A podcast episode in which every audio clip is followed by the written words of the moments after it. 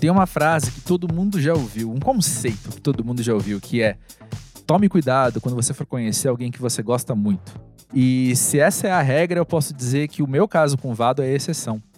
Porque ele é um cara que eu admiro há muito tempo. E aí a gente se conheceu, porque a gente foi fazer uns projetos juntos e a gente ficou amigo. E eu sou muito grato por isso, porque ele é uma pessoa sensacional. E já faz, desde antes do Pós-Jovem começar, a gente queria ter o Vado por aqui. E agora, estreando uma mini temporada de quarentena, uma mini temporada de gravações à distância, o impedimento geográfico foi embora. Então, Vado é o convidado da vez no primeiro pós-jovem gravado à distância. Para quem não conhece, eu sou André Felipe de Medeiros e eu tô vendo aqui pela telinha do computador o meu amigo produtor Nick Silva. E aí, gente, tudo bem? E eu sei que quando eu digo tudo isso, eu não falo só por mim, mas o Nick também é um cara que sempre gostou muito do Vado e poder ouvir o Vado conversando, poder conhecer o Vado também é um prazer, né, Nick? Nossa, sim. É... Eu, de fato, acho que tive pouquíssimos contatos com ele dentro do Monkey Bus, mas todos foram muito legais, assim, e eu poder ouvir essa conversa, poder editar essa conversa, foi bem divertido, assim, foi bem legal. Mas é o seguinte, é, gravação em casa tem vizinho batendo porta, tem carro buzinando na rua e tem o meu cachorro, o Boi. Para quem não conhece, o Boi tá aqui do meu lado, roendo o osso dele. Vocês conseguem ouvir? Ele roendo o osso, provavelmente. E esse barulho acompanha a gente em, vários momentos da gravação. Sendo essa a primeira também, foi o momento da gente entender melhor como gravar. E o áudio não tá na qualidade que a gente gostaria, porque a gente é o quê? Aquele perfeccionista que quer o melhor, porque o pós-jovem merece também. É, e dessa vez o áudio não tá do jeito que a gente gostaria. Já no caso do Vado, ele tem um estúdio em casa. Então o áudio dele tá com qualidade que eu gostaria que tivesse o meu.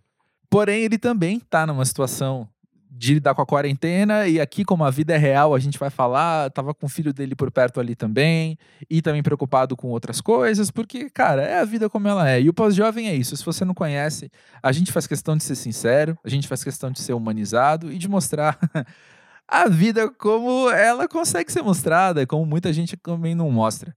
Mas o papo é sincerão, o papo é sem máscara e você está convidado a participar, não só ouvindo, mas mandando uma experiência sua para o e-mail podcast.pósjovem.com.br. Essa experiência é lida aqui. E se você quiser que seja anônima, como foi o caso dessa, desse episódio, a gente vai respeitar isso, a gente faz questão de respeitar isso.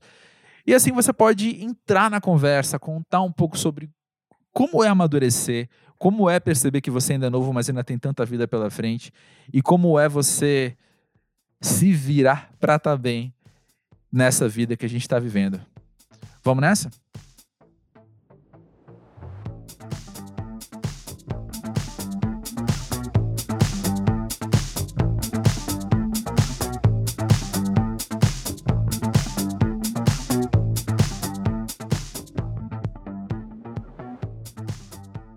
Vado, conta aí pra gente. Pra você, o que é ser pós-jovem? Pós-jovem é engraçado que os meus amigos mais próximos me chamam de velhinho, né? É, é uma, eu sempre tive o um espírito muito velho, desde, desde adolescente, que eu sou velhinho para os mais íntimos, né?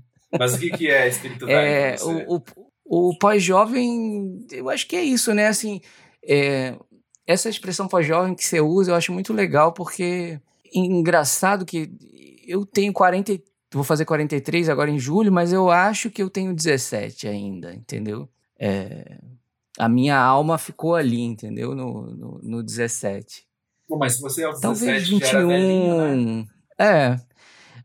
Na verdade, o, o pós-jovem, deixa eu ver se eu consigo sintetizar. Ele é, é você chega à maturidade com desajustes.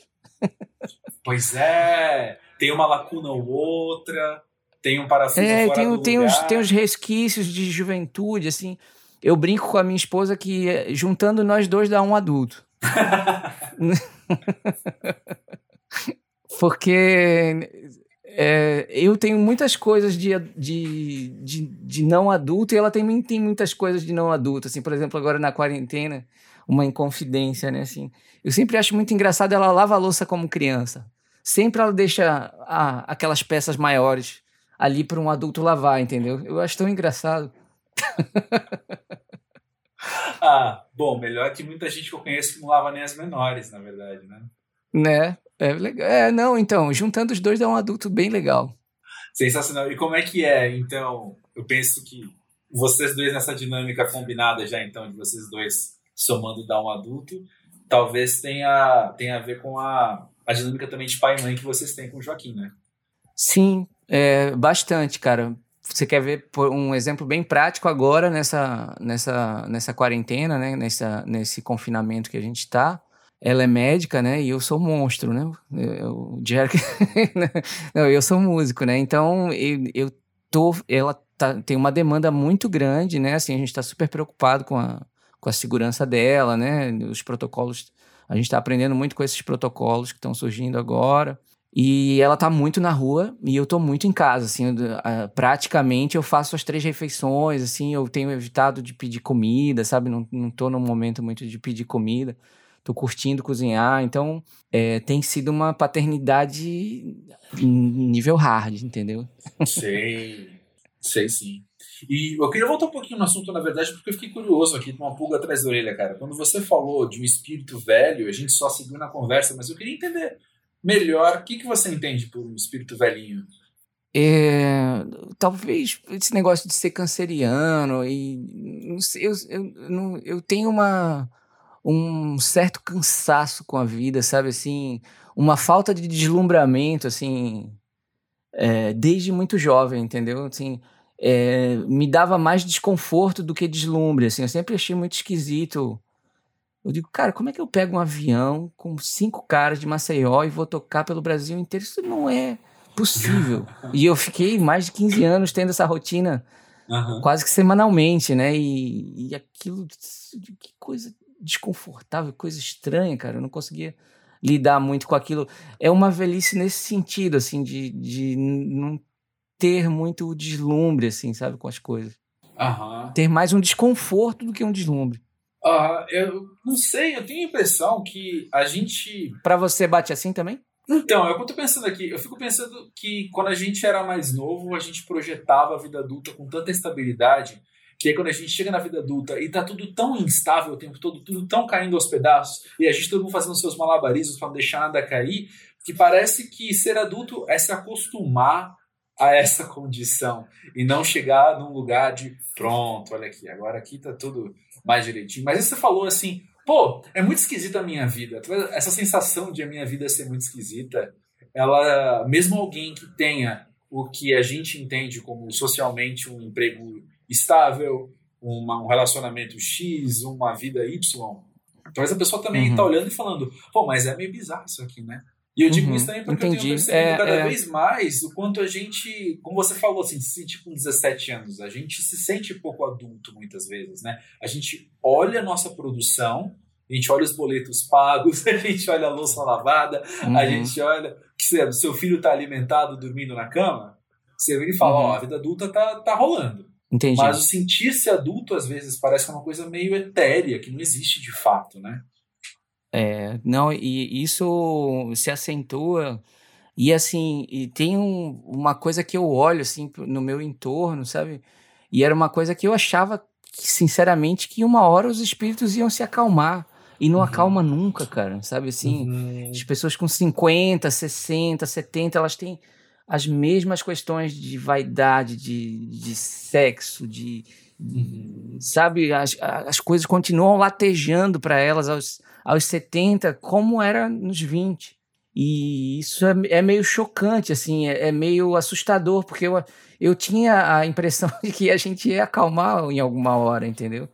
Sim. É, e não, e sim, de certa forma, algumas coisas se acalmam, né? Elas abrandam, mas muita coisa não. Acho que até algumas. Bom, não sei se você pensa as mesmas coisas que eu que se abrandam, mas talvez são essas questões do costume mesmo, sabe? Eu já me acostumei com algumas coisas e aí eu fico menos ansioso com elas. Aham. Uhum. É, tem isso. E, isso. e a gente sofre menos, né? Com a experiência nos traz um sofrer menos diante pois de é. coisas que a gente já viveu muitas vezes, né? É. Pois é. Né? Tá, tá, rolando uma brincadeira. Que, é... Tá rolando uma brincadeira recorrente com os amigos esses dias, porque o meu nome em todas as redes é André Felipe Z, né? E aí o pessoal tá brincando, me chamando de André Felipe Zen. Porque eu ando muito mais de boas, assim. Porque eu fico vendo que É, né? se por um lado é um mecanismo de defesa, porque olha tudo que a gente tem vivido, por outro também tem a ver com essa calma que você falou, assim, sabe? Tipo, cara, já. Eu tenho só 35 anos, mas eu já passei por bastante coisa ao mesmo tempo, né? Eu Uhum. não tenho 15. Eu já, já, já vivi uma boa parcela ali para entender que algumas coisas a gente dá um jeito, que algumas coisas a gente tem que dar um jeito de se virar para conviver com elas. E tem coisa que a gente consegue consertar mesmo, né? Mudar. Então, vamos com calma, vamos respirar. É. Até Essa, hoje essa tá- sublimação é, é- essa sublimação é muito boa, né? Disso que você está falando. Tem, tem certos aspectos, assim, por exemplo, nessa. que eu gostaria que eu não fosse tão velho no espírito. Porque, por exemplo, assim, a, a precarização que. Né, eu lancei um disco que chama Precariado, o último que eu lancei. Uhum. Faz E a propaganda, pre- faz. É, é um disco muito bonito de samba. Quem quiser escutar, recomendo. E, e essa precarização, ela acabou. é, até que tem uma amiga minha, a Belminha, que ela é, ela é do terreiro. Ela disse: Vado, será que essa tua precarização não veio desse nome que tu botou nesse disco? Eu digo, cara, vou fazer um nome bem feliz pro meu próximo disco. bem alto astral, assim. É a hora que a gente entende aquela Porque- dupla milionária José Rico. E aí, o que, que aconteceu? Umas precarizações que me aconteceram, eu, eu preciso de- dessa juventude de volta para para startar coisas novas, entendeu? E é, e é Uhum. difícil aos 42, né? Mas, mas é possível. Com certeza. Você, você mesmo estava falando, né, de ver as pessoas de 60 anos ainda com várias inquietudes, né? Como é que você, aos 42, Aham. 43, vai querer se aquietar? né? Verdade. E isso é uma coisa que já apareceu aqui no Pós-Jovem algumas vezes, que é a gente crescer e se dar conta do quanto de vida que tem pela frente, né? É uma coisa doida, né, cara? É... Eu, eu, eu, não, eu, não, eu não, não me desejo uma vida tão longa, não, cara. É... E quando. Tem Peraí, eu, vou- eu preciso interromper, eu preciso fazer uma Tá. interferência. É, quando o Uhum. Joaquim nasceu, seu filho, isso mudou de alguma forma? Sim, cara. Quando você, quando você tem um filho, você começa a projetar coisas para 30 anos, que você nunca faria, né? Assim, Pois é. Nunca tinha pensado, não, isso aqui tem que durar 20 anos, 30 anos. Eu tenho que estar vivo por mais 25 anos, pelo menos, né? Isso é um grande barato, assim, é, uma, é um grande desafio. Eu imagino. Né? É mais pra gente que vive muito inquieto com agora, né? É, cara, e as coisas estão tão difíceis, né, assim, pra gente, mas tem que estar, não tem jeito, tem que estar. E aí, e é nisso que eu acho que tem que estar o alto astral e a, e a, e a, a mágica, né, assim. Uhum. Eu tenho é, muito me preparado para uma coisa nesse sentido, assim. Saindo desse disco precariado, eu tô entrando nessa fase nova de um projeto. Tem uma frase de um cara daqui que é um grande escritor, um grande poeta que chama Sidney Vanderlei. E eu peguei essa frase como título do disco novo que vai rolar, que chama A beleza que deriva do mundo, mas a ele escapa. Que é justamente o contrário do precariado. Assim, eu- tô atrás do sublime. Eu acho que a, a, força política do que eu quero dizer agora é a interpretação de texto. Uhum. É, é, um, é, é uma fagulha no cantinho do olho, é um, aquele abismo entre o que é dito e o que é interpretado e a beleza que isso gera, entendeu? É- Esse é o meu assunto agora, assim. E eu acho que para um presidente estúpido, a melhor um- um- é um ato super político que a gente tem interpretação de texto. Concordo. Eu, eu concordo também, pensando aqui com certo otimismo, que talvez a gente, na semana em que a gente está aqui no meio da quarentena, pensando que quando esse episódio for ao ar, talvez a gente já tenha mudado um pouco esse quadro. Enfim. Tenebroso, né? esperanças. É, tomara. É. Não, eu acho, cara. É. Mas eu queria voltar no que você falou agora, de, de buscar a beleza das coisas na interpretação de texto e tal. E também trazer um tema que já passou aqui no Pode algumas vezes, que é quando você olha para a sua trajetória. Esse é teu décimo álbum, né? Então você consegue olhar para a tua discografia é, numa linha do tempo que ela constrói de quem você é, muitas vezes também, né? Você enxerga a maturidade? Ou melhor, você enxerga maturidades no plural? Ah, cara, en- enxergo pro bem e pro mal.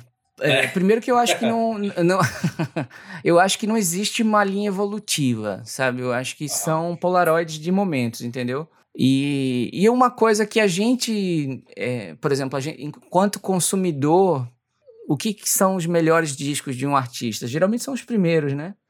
É o, que, é o que. A não ser assim, quando você pega um Radiohead, um Caetano, que continua é. fazendo por 30, 40 anos, sempre o melhor disco do mundo, entendeu? Mas, no geral, a gente, a gente se apega aos primeiros discos, né? Mas já pensou se a gente tem esse talento de fazer sempre um disco bom, né? Isso é sensacional. Mas, voltando ao assunto, assim, eu, eu sinto, por exemplo, um domínio da linguagem canção maior do que o que eu tinha antes. Mas isso é pro bem e pro mal, porque também eu tinha umas coisas inusitadas, umas coisas que era meio hip hop sem ser, entendeu? Era meio esquisito. Umas transições muito inusitadas porque estavam erradas se, se colocado na, na regra né, do, do, das escalas, não sei o quê, mas que davam um estranhamento massa, entendeu? Uhum. Esse domínio que tem hoje, ele não necessariamente é uma virtude, é só um domínio. Eu fico pensando também que nesse seu desenvolvimento de criatividade, nesse seu desenvolvimento artístico, né? Eu penso que uhum. Há um certo grau de naturalidade quando você, em determinado momento da sua vida, já sendo, tendo a carreira de músico, tendo a carreira de compositor, você fala, vou pintar, vou escrever livros. Uhum. é meio cara de pau, né? Meio, meio canastrão, assim. Pô, eu falei do lado bom, eu falei no sentido bom, no sentido de que você olha. Não, não, mas, eu, mas não, eu, eu entendi, eu que, eu que dei uma. Eu acho que o senso de humor tem que, tem que incluir isso também, assim, né? Eu acho, não, eu, eu acho que é, pintar tem sido uma coisa deliciosa, cara, assim, tem, tem me dado umas surpresas muito legais, assim, sabe? É, me possibilitou umas experiências, assim, de pintar na rua, grandes superfícies e as pessoas passarem, mexerem contigo, entendeu? Falar, ah, tá feio, tá bonito. Aí comentam um negócio bem malucão, assim, sabe? É, é como pintar em casa é um sexo de casal, assim, pintar na rua é meio suruba, né? Assim, fica. É, meio, é uma coisa meio engraçada, meio palhaçada, assim, sabe? As pessoas uhum. passam. Eu não, eu não. Engraçado, eu não. Apesar de. A, a, minha vontade de pintar veio por admirar a arte de rua, mas quando eu fui pra rua, eu, fui, eu tive vários problemas. Assim, primeiro, que eu tenho um medo terrível de altura. Um dia desse eu tive que pintar uma parede imensa, assim, cara, e, e a prefeitura alugou um, uma máquina daquelas que tem um, um caixãozinho que você vai dentro e, e tem um, um braço Sim. de guindaste que te, te empurra, né? Meu coração vinha na goela direto. Eu, e, e não gostei daquilo, entendeu? De estar tá pendurado ali. Sofri pra caralho pra fazer. Assim, gostei do resultado, mas é, foi sofrido. E esse lance de pintar na rua, das pessoas comentarem, eu achei legal, achei divertido. Mas eu sou um cara tímido, né? Assim, eu prefiro pintar em casa. Ah. Mas tô pensando uma coisa aqui agora, e eu vou fazer uma afirmação a seu respeito. Porque eu acho que, tá. eu, que eu ganhei o direito de te conhecer há muito tempo, eu posso fazer afirmações a seu respeito. É, você já me conhece. É, que é o seguinte, assim que a gente falou das pinturas, você falou das pessoas mexendo com você na rua. E eu percebo você sempre como um cara que nas suas atividades as pessoas importam bastante. E eu digo isso no sentido não é nem positivo, é neutro mesmo assim. O Vado é, é um cara natureza. de gente, exato. O é. é um cara de ter gente por perto, de ter gente envolvida nos processos. E eu entendo que às vezes a pintura, a pintura em casa é mais solitária, como você falou, mas uhum. ainda assim você é o cara de fazer exposição e ter as pessoas ali com você, né? É, e às vezes até de pintar junto mesmo, assim, nessas experiências. Eu fiz uma exposição agora que tava eu e a, e a Sertão Encantado, que é a Júlia aqui de Maceió. E metade da exposição a gente pintou junto, né? As obras, foi, foi, foi colaborativo. E a primeira vez que eu pintei na rua, o Narcélio Grude, que é até um artista cearense, que ele é, ele é do cast da Choque Cultural, né? O Baixo Ribeiro ali representa ele. E ele me convidou para pintar no, no, no Ceará. Choque Cultural, para quem não conhece, é uma galeria aqui de São Paulo que eu e o Valdo somos muito fãs. É muito legal. Aí, André, quando eu cheguei lá para pintar, primeiro teve essa coisa da rua e, o, e o, o, cearense é muito bem humorado, é muito engraçado, né? O sotaque dele é muito musical e eles têm um senso de humor, cara, que você, é muito divertido pintar na rua lá. E aí eu tava, é, acabei conhecendo dois caras, um cara do Rio, Cajamém, e um cara piauiense, que é o Hudson Mello, que roda a Europa toda, assim, um cara tem um trabalho maravilhoso. E a gente foi convivendo nos dias lá do Festival de, de Arte de Rua. E eles me ajudaram, pintaram um muro comigo, assim. Os caras, depois que eu fui descobrir que eles eram grandes, assim, no, no que eles fazem, né? E é isso, assim. Eu, composição, então, meu Deus, eu tenho parceria com Deus e o mundo, né, cara? Pois é. pois eu é. tenho isso mesmo, cara. Assim, eu, eu acho que é, que, é, que é divertido, sabe? Assim, tridimensiona e deixa a tarefa mais leve, né? Quando tem outra pessoa envolvida. É, eu tenho um certo desafio pessoal, por eu ser um cara mais introspectivo, de entender às vezes essas atividades. Teve um outro músico com quem eu trabalhei uma vez que ele me falou com, com a maior naturalidade do mundo, porque é 100% a natureza dele mesmo, né? Ele virar uhum. e falar uma frase do tipo: Não, eu não tô nem aí se isso aqui Uh, se, sei lá, se esse nosso trabalho der certos frutos, porque para mim o que importa é a gente poder fazer isso aqui junto, ou é importante porque para mim tem o fulano fazendo ali também.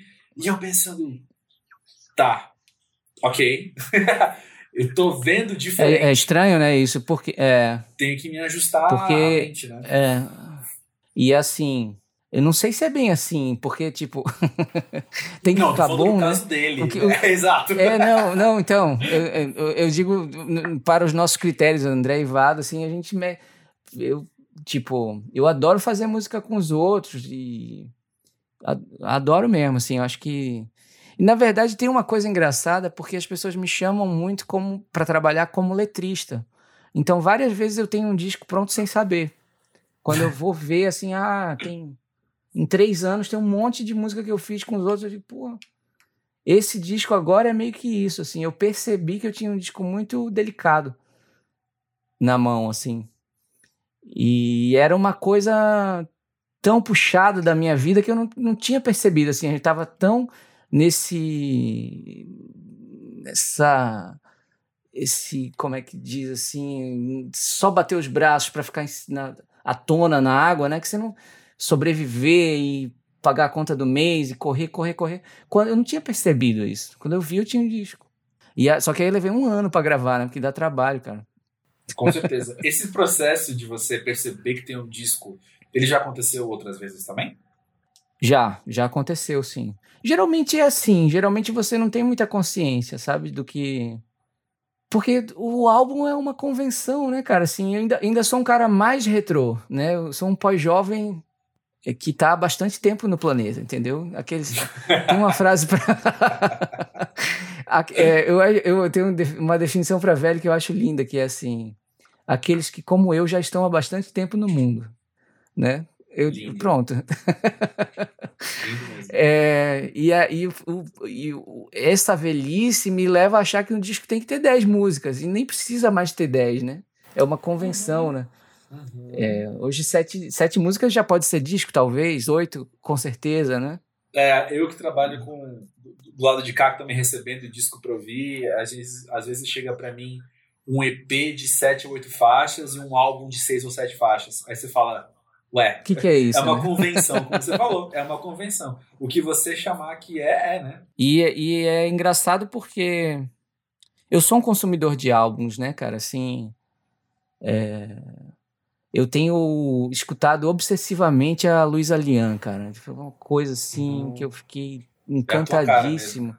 Porque ela tem uma coisa do, da música brasileira, né, cara? Assim, essa tradição da canção. E aí ela misturou o Charles com o Tim Bernard, né? Isso. E fez um som assim, cara. Eu digo, meu Deus do céu.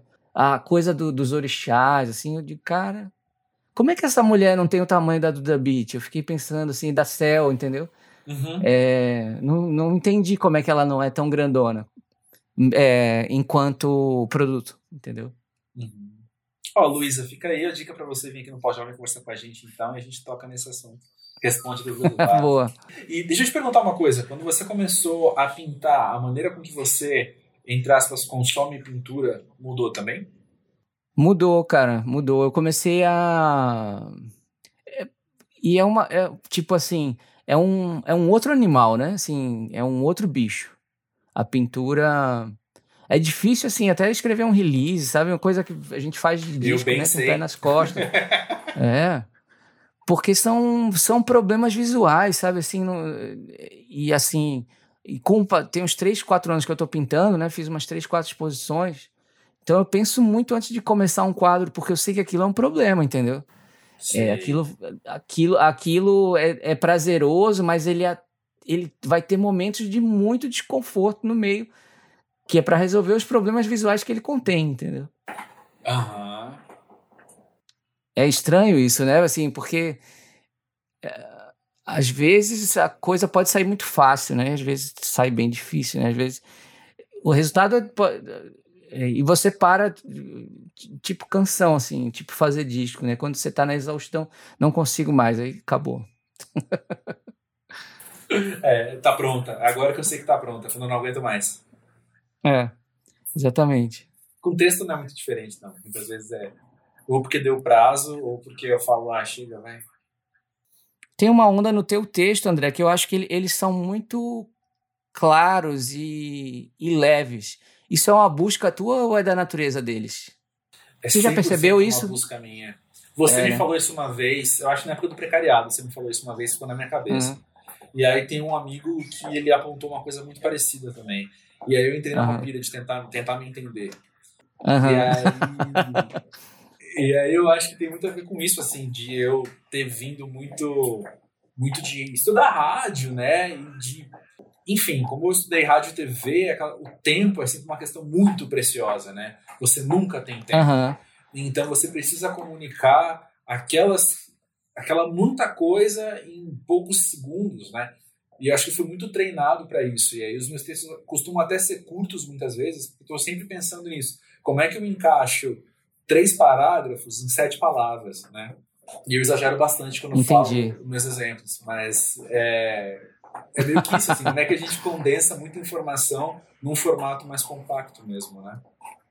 Uhum. E isso tem tudo é. a ver com. Tem, tem a ver, como eu falei, com o meu treinamento, mas tem muito a ver com o tempo mesmo, sabe? De, de maturidade, de experiência e também de ter pouco tempo no sentido relógio, sabe? Porque. Uhum. É engraçado vezes, porque é, imagina assim, porque você tem uma, você tem que produzir, você tem é, tarefas, né, durante a semana. Exato, exato. Durante o dia é, tem que cumprir tais é. coisas, eu tenho tais prazos, como eu falei, uhum. o prazo que estabelece quando está pronto um texto às vezes, e às vezes o prazo que estabelece esse meu ritmo também, ou melhor, a lista de tarefas estabelece o, o, o quanto eu consigo condensar aquilo em pouco tempo. Porque eu falo, não, beleza, uhum. vamos esclarecer, vamos tentar funilar. Eu acho que o funil é a melhor figura de linguagem para isso, assim, a gente coloca muita que coisa massa. dentro, ou moedor de, de carne, assim, sabe? Você coloca um monte uhum. de pedaço e sai tudo moidinho depois. Sabe? Vegetarianos me perdoem.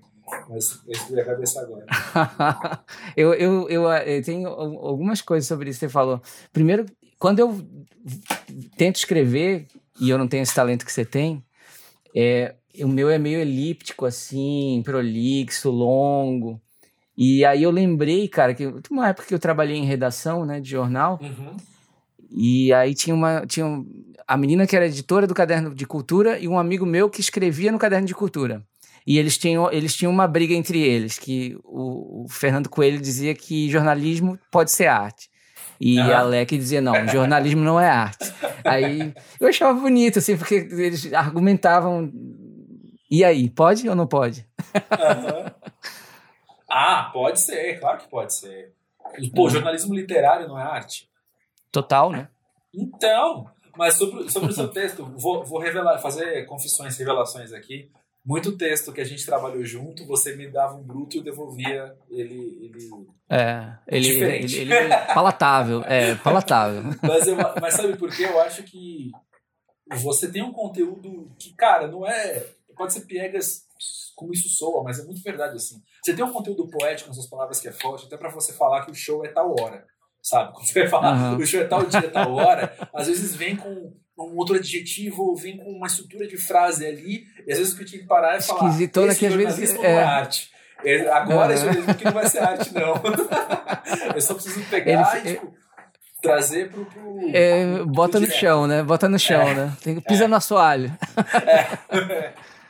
Exatamente isso. E quando você falou de como trabalhar em redação, que eu sei que isso já faz um, um certo tempo, né? Uhum. Quando você também você estudou, você estudou jornalismo na faculdade, você você teve aquele, aquela sensação que muita gente tem de sair da faculdade, talvez se sentindo um pouco pronto demais às vezes, e aí depois de pouco tempo você vira e fala, cara, peraí, eu não tô pronto. É igual aquele negócio de, de ser adulto, assim, vai, tudo tá meio caindo e eu vou estar tá segurando conforme eu consigo. Não, comigo foi, foi, foi diferente, André, porque assim, a, eu fiz a federal aqui de Alagoas e é um curso de quatro anos, né? No terceiro ano, e eu fui, te, fui testando tudo, sabe? Durante a faculdade fui testando tudo. E no terceiro ano eu descobri que não era jornalista, cara. Né? Quando, eu, eu, cara, não, não, não deu. Mas aí eu digo, não, vou terminar, vou terminar, porque isso pode me pagar uma conta em algum momento. Ah. E foi sábio, porque em vários momentos me pagou conta mesmo. Mas tem uma história engraçada, cara, que assim, eu me formei, peguei o meu diploma, era 11 horas da manhã, isso não estava planejado, assim, eu peguei o meu diploma, e aí conversei com a minha mãe e tinha uns amigos indo para o Rio, do Sonic Júnior, que é uma banda de Alagoas que teve certo sucesso no finalzinho dos 90, começo do 2000. E eu fui na rodoviária, comprei uma passagem de ônibus de 44 horas e vim embora no mesmo dia. Fui para o Rio de Janeiro tentar ser músico. e entre 20 nãos de gravadora, recebi um talvez, e desse talvez eu fui cavando um sim até conseguir lançar meu primeiro disco. Olha aí! E, tipo, uma e pelo Ronaldo Bastos. Levou? É. tá com a minha. Não, tá comigo, tá comigo. Eu, eu, eu, eu, eu recorro à profissão de vez em quando, né? Eu tô ligado. Mas então, tá vendo? Você, eu acho que você pode aprovar do passado e agradecer ele por ele não ter desistido, né? Pô, total. Mas eu não tava pronto, né? Eu, eu tava pelo contrário. Eu tava, tipo, vamos lá, vamos terminar. Pois é. Você tinha esse sentimento de que tava pronto? Cara, eu tinha. Ele durou uns 47 minutos, assim. Pode crer. Eu lembro de. Eu sou, eu sou um cara muito. Muito mais prático do que eu preciso muitas vezes, né? Então, assim, se eu tava já formado, eu não estava pensando muito no que isso significa, no que significa eu ter concluído uma graduação. Eu estava trabalhando, estava já indo, fazendo e Já estava na rua trampando já. Já, muito. É, é, parênteses, eles tiveram que adiantar minha formatura porque eu já estava trabalhando e precisava assinar minha carteira de trabalho, sabe? Umas coisas assim. Uhum. A formatura foi até adiantada, eu me formei antes do, do pessoal da minha turma, enfim, detalhes. Mas voltando na frase que eu estava, eu estava dizendo então que eu nunca fui um cara também muito ligado em cerimônias, em, em ritos de passagem, assim. Quando eu vi, eu já passei, sabe? E aí, de uhum. repente, eu tava já achando que eu tava muito adulto, sabe? Com... muito pós-jovem aos 24 anos, assim. E aí, uhum. não. O 23, na verdade, né? E aí, não, uhum. assim, eu fui vendo e de, tipo, de chefe ter que me colocar no meu lugar, passar por todas aquelas humilhações que fazem bem, sabe? de chefe ter que conversar comigo e falar, cara, não é assim. Você não é tudo pois isso. Pois é. Eu imagino, cara. Eu teve, teve, teve coisas assim, disso que você tá falando, assim. Eu lembro que eu, eu tive um choque quando eu fui na, na, na, reda, na redação do, do, do Monkey Bus, cara, uhum. com vocês lá, porque, assim, era um alternativo outro, assim, para um cara que mora no, num estado periférico como Alagoas, o meu alternativo era muito mais lá do A, entendeu? Eu, eu digo, cara, eu não, eu não conheço 70% do que esses caras estão consumindo aqui, velho. Aí vou, sabe, sair correndo atrás pra, pra orelhar o que, que era aquilo ali que estava acontecendo. Então, é, imagino que não estar pronto incluía isso, né, cara, assim. É, é. Ali já era alguns anos depois dessas histórias que eu tô te contando, né? Ali, ali uhum. naquela época, na verdade, eu já tava sendo o cara puxando a orelha dos outros, falando, calma, cara é. Os mais novos, né? Falou, uhum. calma, cara, calma, presta atenção nisso aqui.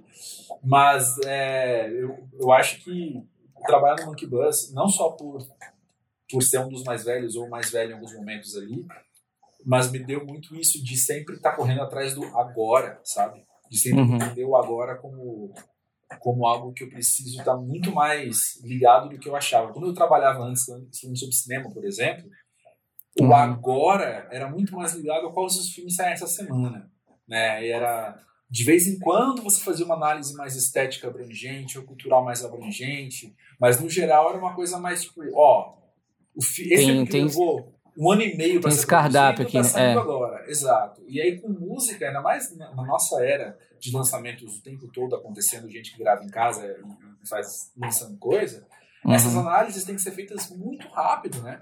A gente não pode, pode esperar uma década passar para falar como é que foi 2020. Não, a gente está falando como é que foi março, sabe? Porque às vezes a tendência de março é diferente da de janeiro.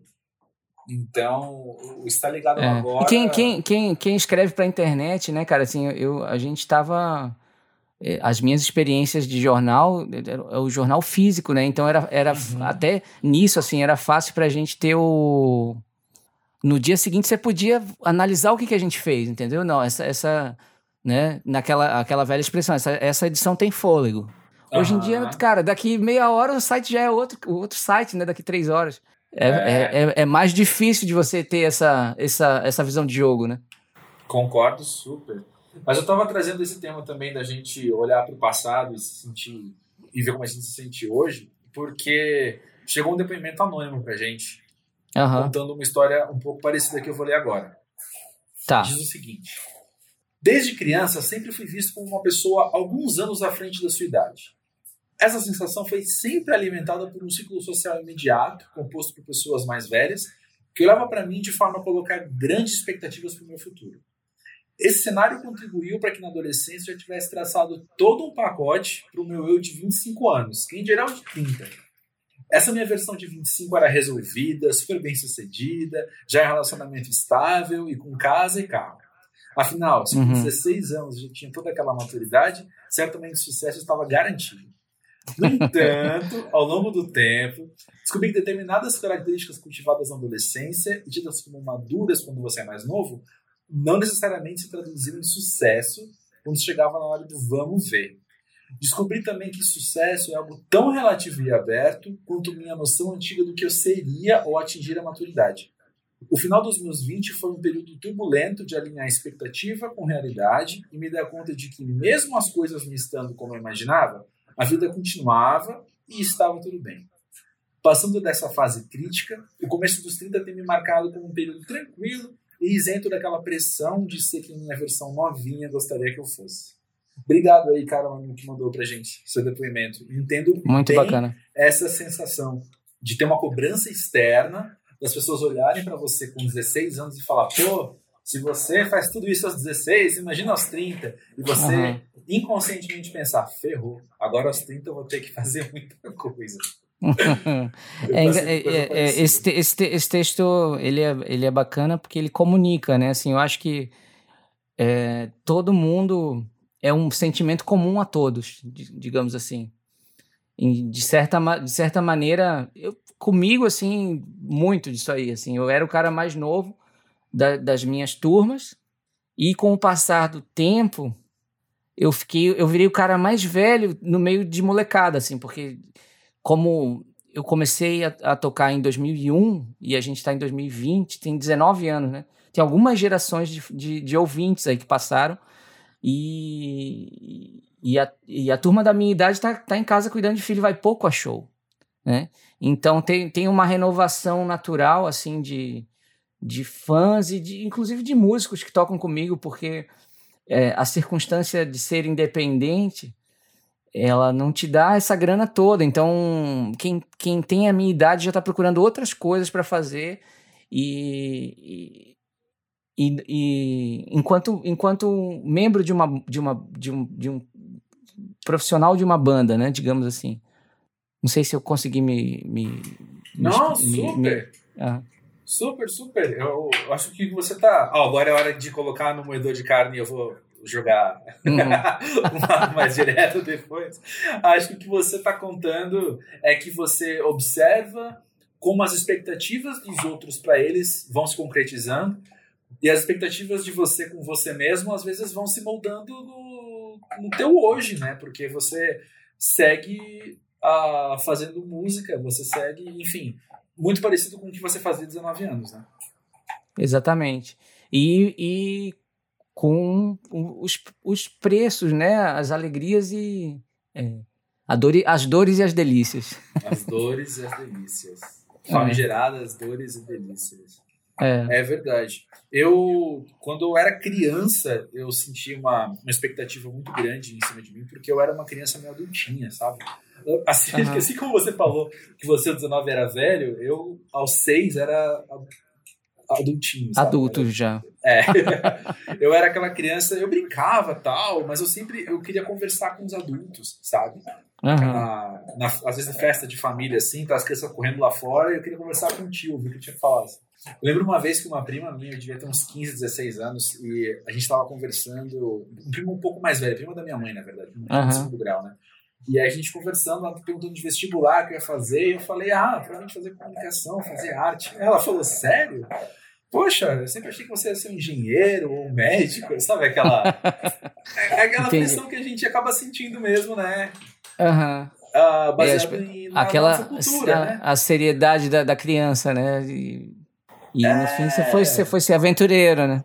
Exato, eu, eu era muito mais aventureiro. Eu, só, eu era. Porque na verdade eu sou curioso, né? Eu quero sempre aprender uhum. mais das coisas, entender como o mundo à minha volta funciona e cada vez mais como interferir no mundo para ele funcionar melhor, né? Mas uhum. então quando eu era criança eu tinha muitas perguntas que ao longo da vida eu fui vendo que, que pô, estudar comunicação, estudar arte, estavam me respondendo muita coisa, né? Então assim, uhum. eu, eu penso que faz parte do pós-jovem, independente de qual for a sua história, você entender as expectativas, ressignificá-las, né? Tipo, tá bom, por causa dos outros eu quis tais coisas. Por causa dos outros, eu achei que eu tinha que ir atrás de tais coisas. E uhum. a gente está num, num momento, e eu falo isso até porque a gente já teve psicanalista e psicólogo no pós-jovem falando algo parecido, que a gente está num momento, então, de pensar, tá, mas e eu? O que, que eu vou querer? Uhum. Né? Como a gente já conversou hoje, pô, tem tanta vida pela frente ainda, né? Eu vou mesmo continuar, então, vivendo até eu me aposentar, pensando dentro do que os outros esperavam de mim apenas, né? Será que não vale a pena eu tomar um pois é. Eu tenho, eu tenho pensado uma coisa nesse sentido que você está falando, André. Tem um disco do Chico Buarque que chama As Cidades, né? E, e ultimamente, assim, Maceió tem ficado pequeno para mim, sabe? Eu tenho, tô com uma vontade muito grande de estar em outro lugar. Mas eu tenho meus compromissos de família, então eu tenho que pensar muito bem no que, que eu faço, né? E talvez é, estar porque eu acho que a cidade, ela pode ser um expansor e um limitante da figura que você é enquanto sociedade, entendeu? É, e, e às vezes o, o, perfil de uma cidade. Isso, isso se expande do, até da vergonha que nos dá de ser brasileiro com um presidente como esse hoje. Né? isso, isso mexe muito com a minha autoestima, cara. Assim, a, essa escolha pública, né? essa escolha racional de uma nação que você não, não se identifica. E aí a cidade onde você está e essa vontade de estar tá em outro lugar, sabe? E são sentimentos com os quais eu tenho lidado. E, mas com a maturidade da idade que eu tenho hoje, entendeu? Acho que é, essas coisas são sublimáveis e contornáveis, mas é legal que a gente pense no assunto, eu acho. Acho que a gente não deve negligenciar, né? E e deixar para lá, não, não dá para fazer outra coisa. Dá sim, dá. Você pode construir até mundos imaginários se quiser, né? Aí, ó, falei, o cara coloca poesia em qualquer lugar, vai, vai encaixando a poesia. Né? Que bom. Eu penso que tem, é recente na minha vida isso, sabe? De pensar o que, que eu posso construir, como que eu posso aproveitar do espaço. Eu falo espaço agora não só físico, né? Mas também uhum os espaços abstratos, assim, né? Como é que eu me aproveito de desde o mercado de trabalho até, sei lá, campos de atuação e poder é. trilhar os meus caminhos e não necessariamente ficar preso no, no, no, no, que já foi estabelecido pelos outros, sabe? Vou dar um exemplo uhum. para ficar mais menos abstrato que eu tô falando, assim. Mas, por exemplo, música para ver Tá fazendo 10 Uhum. anos esse ano o site. E ele é um site, para uns, 100% aos moldes do que você espera que um site seja. Sabe? Ele tem uma linha editorial, é, tem suas sessões diferentes, ele trabalha formatos pré-estabelecidos e tal. Uhum. Mas, ao mesmo tempo, ah, eu, eu me vejo com uma liberdade muito grande de, na maneira como eu lido com o conteúdo, na maneira como eu lido com a própria linha editorial, de falar, cara, eu não preciso fazer igual a ninguém faz. Porque a gente não está falando de um jeito certo ou um jeito errado de fazer site. A gente está falando de escolhas que a gente faz. De como o site, esse site vai ser, né? Uhum. Então, eu, tenho Verdade. pensado- eu fico pensando muito nisso, assim, de, de que vale a pena também, não sei se vale a pena é a melhor maneira de colocar nesse contexto, mas de que eu tenho a liberdade de trilhar esse caminho como eu bem entender. Eu não preciso equiparar o Aham. meu trabalho ao trabalho dos outros, eu não preciso equiparar o meu caminho ao caminho dos outros, mas eu posso eu trilhar o meu o meu, o meu caminho no meio, né? E Aham. apanhar com as minhas consequências disso também, né? E, e tu acha que nisso aí, André, é, quer ver uma, uma questão que sempre me acompanha nessa. O que eu acho que assim, a, pra- a, gente, a gente tem uma influência no núcleo imediato e tem uma influência. As coisas que você faz são meio parecidas com, a- com as minhas, assim. Tem coisas que você atinge o Brasil inteiro, tem coisas que você atinge teu círculo de amigos, né? Tem, tem agora com, o podcast você vai atingir um terceiro, uma terceira figura de, de espectro, né? De, de pessoas que vão consumir aquilo. E, e, e eu tô sempre pensando no seguinte ponto, cara: mão pesada ou mão leve na assinatura do que a gente faz. E- entendeu? E isso é um ponto super interessante, né? Porque não sei como é que você vê, mas eu- comigo, assim, às vezes mão pesada, às vezes mão leve. Às vezes eu tenho que ser deixa... às vezes eu tenho que deixar de ser um pouco eu, sabe? Por isso que eu acho que eu recorro tanto às Ah. outras pessoas, inclusive, porque é, naturalmente esse peso já é- já é, já se coloca, entendeu? Quando eu, eu tenho a possibilidade de trabalhar com outras pessoas, eu posso deixar essa coisa mais airada. Entendi demais. Você já pensou nisso? É. Você já pensou nisso, por exemplo, no dias- teu, no teu trabalho do pavê? Uhum. É mão leve ou mão pesada? que você prefere? e o que, que você pratica e o que, que você prefere? Uau! A, minha resposta vai, ter que, vai ter que ser tão complexa quanto a pergunta, eu acho. Uma amiga esses dias me perguntou. A gente estava conversando, ela me chamou para conversar umas ideias que ela estava tendo. E aí, no meio dos exemplos que eu estava dando, eu falei, ah, eu falei, ah, música para ver, por exemplo, eu não, eu não gosto de tudo que eu escrevo. Né? Eu, eu Uhum. trabalho o melhor formato dentro do que eu entendo tem que ser publicado, mas eu não necessariamente Uhum. gosto. Né? Então, ela ficou mega surpresa. Ela falou, nossa, eu nunca imaginava, achei que você gostava de tudo aquilo. Eu falei, não, muita coisa que eu não, tá ali eu não gosto. Eu não vou ouvir depois, Entendi. né? Mas o que eu quero dizer é que existe uma É certa engraçado, engraçado isso, cara, por- porque isso é essa tipo, isso me dá uma super curiosidade, porque é o teu é o teu espaço. E aí Uhum. você né, e você pratica coisas que você necessariamente não gosta. Por quê? Hum, Então, é isso. Eu É, acho que é, aí é. eu já tô ausente. Engraçado, entende? né? É, Aí a minha mão Você já tá, já tá leve, com- assinatura já tá é leve. a, a mão leve, é a mão leve. Pois é.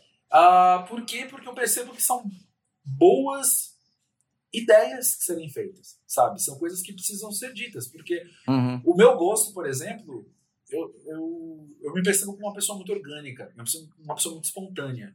Então eu não Uhum. escolho gostar e eu não consigo aprender a gostar de alguma coisa. O meu que eu gosto, eu não gosto. Uhum. E aí tem Entendi. coisa que eu vou olhar, analisar dentro dos meus critérios, eu falo, isso aqui é bom. Eu não Aham. quero ouvir. Saca?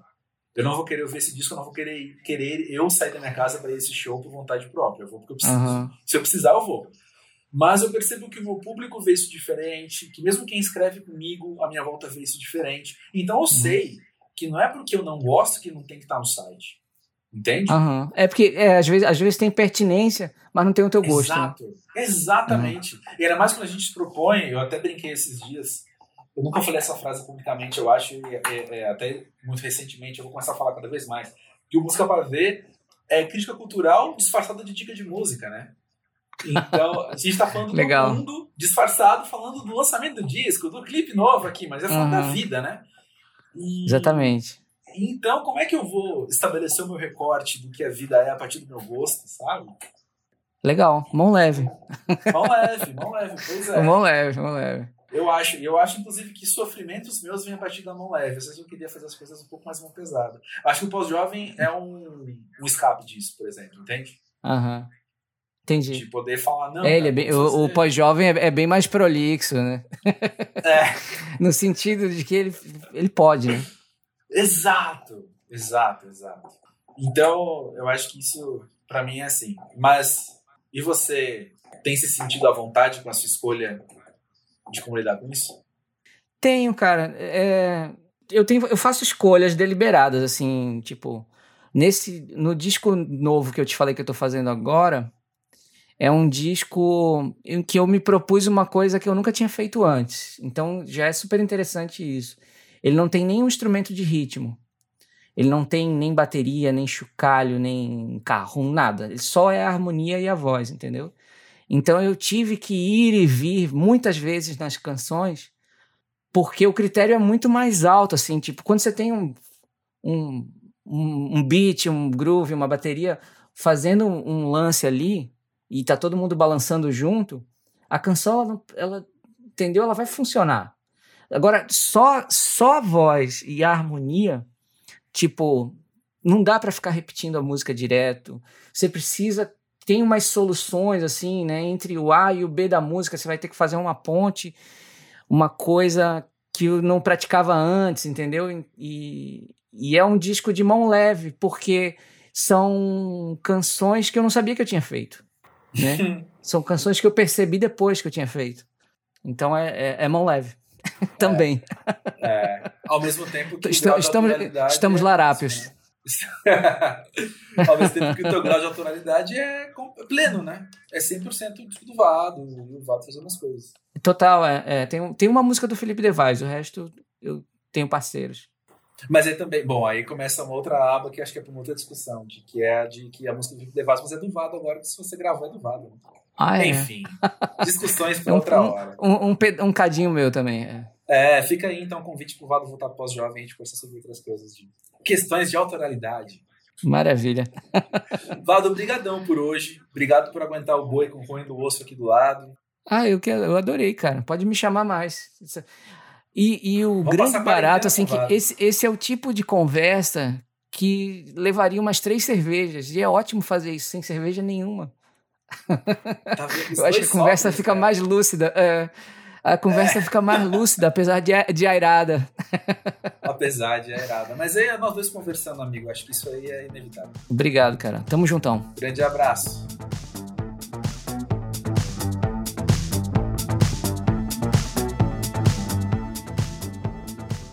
Sabe que era tanta coisa pra dar conta na introdução desse episódio que pela primeira vez a gente nem comentou a biografia da pessoa, né?